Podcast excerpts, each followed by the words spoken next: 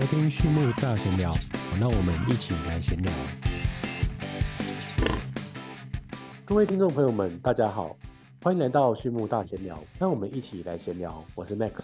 Hello，大家好，我是陈彦明。好的，那我们这次呢也很同样荣幸的邀请到汉堡畜牧场的陈彦明先生与我们一起来闲聊。上一集我们谈到，呃，碳权对于台湾企业社会责任，或者是说这个走向国际所代表的意义。那我们继续上一集的这个谈话内容，继续与汉堡牧场的陈彦明先生，我来共同了解关于碳权跟碳排基线的计算问题，以及多久要重新计算一次这样的碳排基线，以及什么是未来的新 CP 值吧。嗯，首先碳权里面有很多要去做考虑，特别是碳权未来的趋势是怎么样。我想在现阶段，就是上一次所提到的，大家去购买碳权都是为了要去做一些形象。公司的价值是公众所认同的相同价值，那公司的股票的价格就会升高起来。公司也比较愿意购买一些比较好的形象的碳权来帮他们加分啊，或者是他们做了很多减碳的措施来增加他们的形象。这是会在现阶段常看到的一个趋势。那很多同行也会有些迷失，像汉堡做完了减碳的设备跟管理之后。是不是就这样子一劳永逸了呢？呃，并不是，而是我们得要持续的思考怎么去改善减碳这件事情，是一个可以永续持续去发展的事。了解，谢谢陈先生。那请问陈先生，碳排的这个差额哦，是有需要每过几年，或者是每过一段时间就去做一次的更新吗？好的，我也同时报告一下碳权的认定跟计算。以畜牧业为例，我们产业没有总量管制。那我们所有的减碳下来的措施，通通都是属于自愿性的。那我们一开始在做减碳的时候，会先做一个 baseline，也就是基线的情境，就是我们原本什么事情都没有做之前，我们的排碳有多少量。那我计划做了某一项减排碳的措施，然后我会预估减排量会降下来为多少。那预估的效益啊，然后我减碳的措施，再加上我一开始提到的基线的情境，这些整合起来变成计划书之后，再投向环保署，请他们。的审查委员去做审查，那最后得到环保署的注册成功，这样子的流程之后，我们还需要每年做一次查证。那每一次查证也都会有专家来到现场来做评审跟检查之后，后面的排碳记录下来才是真正的碳权。理解。是，那我们在环保署注册通过之后，那接下来就是实际的要去记录我们减碳措施所减碳下的量有多少。那这样子的记录是每三年要被查证一次，那实际上有经过查证后的记录，也才能够换算出我们实际上的碳权是多少。那这里就会产生一个问题，就是说，如果我一开始的 baseline 就做得很差劲呢？是的，啊，您说的非常有道理。那我也觉得非常的有趣。其实我有思考过一个问题，哦，比如说呢，我原本的碳排是十吨，那后来呢，我减碳，哦，减成了这个八吨。那我是不是减了两吨的这个碳？那我就获得了两吨的碳权。这件事情它是永久持续的吗？还是说它持续个三年五年，哎，它就就过期了，就不能说这个把它列入计算的？那变成说我后面还需要再做额外的减碳这个样子？其实，当你要设一个新的机构，环保部就会用会比现在更加严格的条件去做审查，在评估之前也会有看到类似的状况。比如说像我们呃彰化，如果你要盖一个新的猪舍的时候，一定全部都要有水泥密闭式的结构。那所以对于一些新的东西，不只是地方政府，还有中央的环保部，他们都会一步一步的把新的机构的条件越来越做严格，所以将来也比较不会出现这种一开始的 baseline 就做得很差劲的情况。哦，是的，我认为它会有一定的基准。哦，比如说一头猪有多少的碳排。就是它有一个基线，它有去做一个换算啊。如果它真的想要限制的话，嗯，其实我们从比较实际上的数字来看，整个农业包含养猪、养鱼、种菜、种水果，那所有的农业其实也才占了全台湾的碳排放两成而已，才二 percent 而已。其实那相较于制造业占的整个台湾的排放五十 percent。那这五十 percent 都是来自于这些制造业，还有其他的排碳大户，从环保部的角度来说，当然会先从大的排碳大户来做管制。那我们这边呃农业才占了两 percent，畜牧业又是在农业当中只一部分，所以对整体而言，呃，先从我们农业来做管制，其实对整个台湾的碳排放是没有相差太多。确实一定是可能会先从碳排的大户去做一个考量，那之后才慢慢的在中小企业下去做考量这样子。那畜牧业确实算是比较小的一个区块，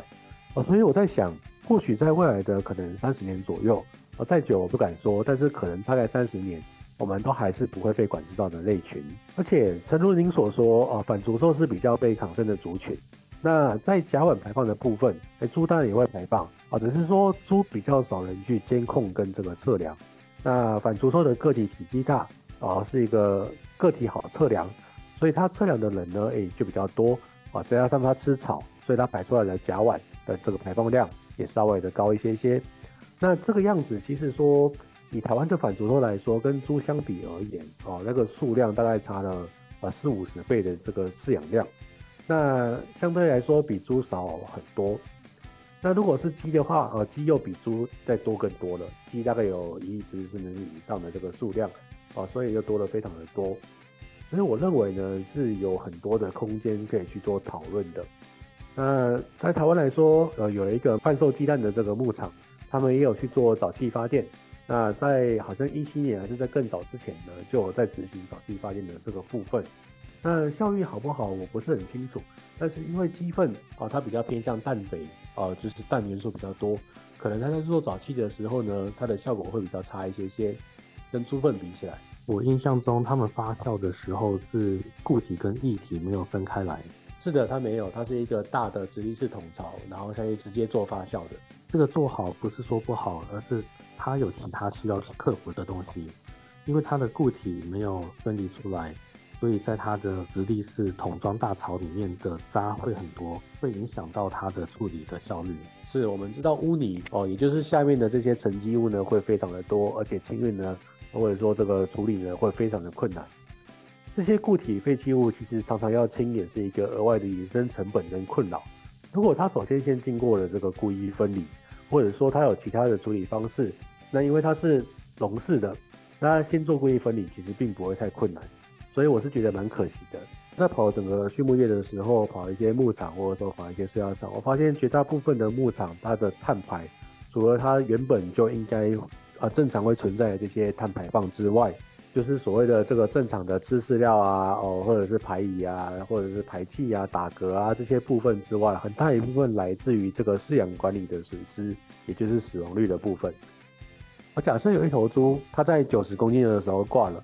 它所衍生出来的沉没成本有多少？这个部分比较少，也比较难去列入计算。这但是它应该要被列入计算。呃，比较简单的思考就是以饲养者的这个育成率而言。啊，它的育成率啊，它的饲料效率，它的这个平均日增重都很难去被计算。如果可以的话，啊，那又是另外一件事情。那第二件事情就是，比如说像保育猪哦，很多人的保育猪都会有一个水便或者下痢的一个状况，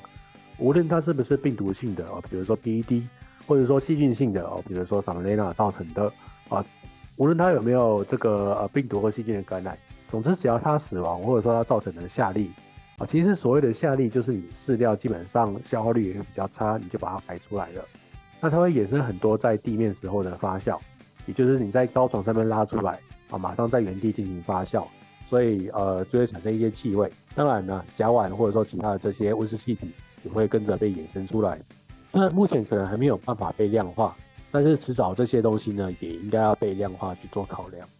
那如果说我们可以尽可能去降低这些东西，那就像您刚刚提到的啊，无论是换肉率，或者是这个呃平均日增重，或者说育成率等等，诶，同时也跟它消化率有一些关系啊。对于猪场而言呢，它都是一个呃有正面帮助的部分。我认为这是一个可以去做评估的东西，所以呢，我也是协助大家在饲料量化上做一些讨论，去降低它的碳排放量，所以它的相对的碳氮比就会比较高。因为氮下降了，所以相对碳的含量呢就会提高。其实总量呢并不会提高，可是相对量提高，所以在早期的这个发酵上面呢就会比较顺，那也会比较好用。固形污泥的部分呢也会相对的有减少。